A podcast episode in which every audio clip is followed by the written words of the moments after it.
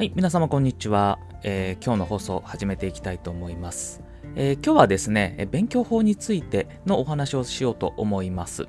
で、えー、私は、えっと、簿記検定の1級を持ってるんですけれども、まあ、その時ですね、まあ、学生時代だったんですけど、まあ、その時に結構勉強しました。で、えー、その時に、まあ、ちょっと思ったことですね、これをあのお話ししようと思います。で、何かっていうと、えっ、ー、と、例えば、週に1回まとめてこう、長い時間勉強するっていうよりも、毎日勉強する方が効果があるなっていう話なんですね。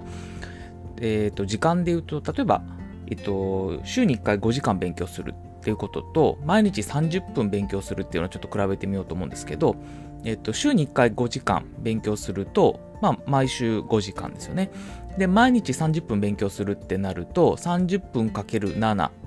えー、ってなるので3時間半ですよね。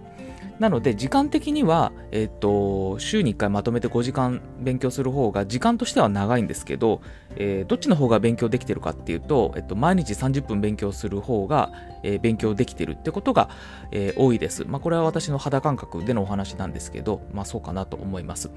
で、えまあ、短いスパンで何回もこう繰り返す。くっていうのが結構大事なんじゃないかなっていうところを思っています。で、これなぜかなって考えていくと、あの、やっぱ質の差なんだろうなと思います。あの、勉強って時間と質の掛け算で出来上がっていくと思うんですけど、えっと、一気に5時間勉強するってなると、まあ、量的には確保できてるんですけど、質がどんどん落ちていくんですよね。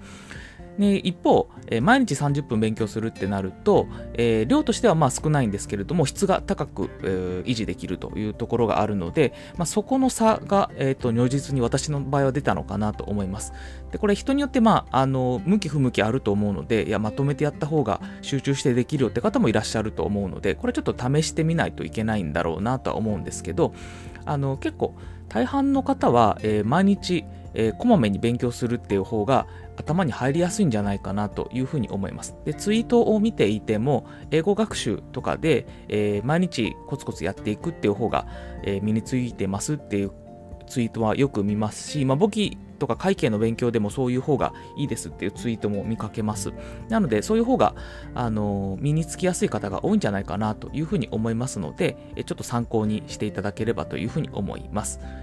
はい。では今日は、えー、勉強の時間ですね。それについてのお話をさせていただきました。えー、参考になる話であれば嬉しいです。では今日の放送はこれで以上とさせていただきます。どうも聞いていただきましてありがとうございました。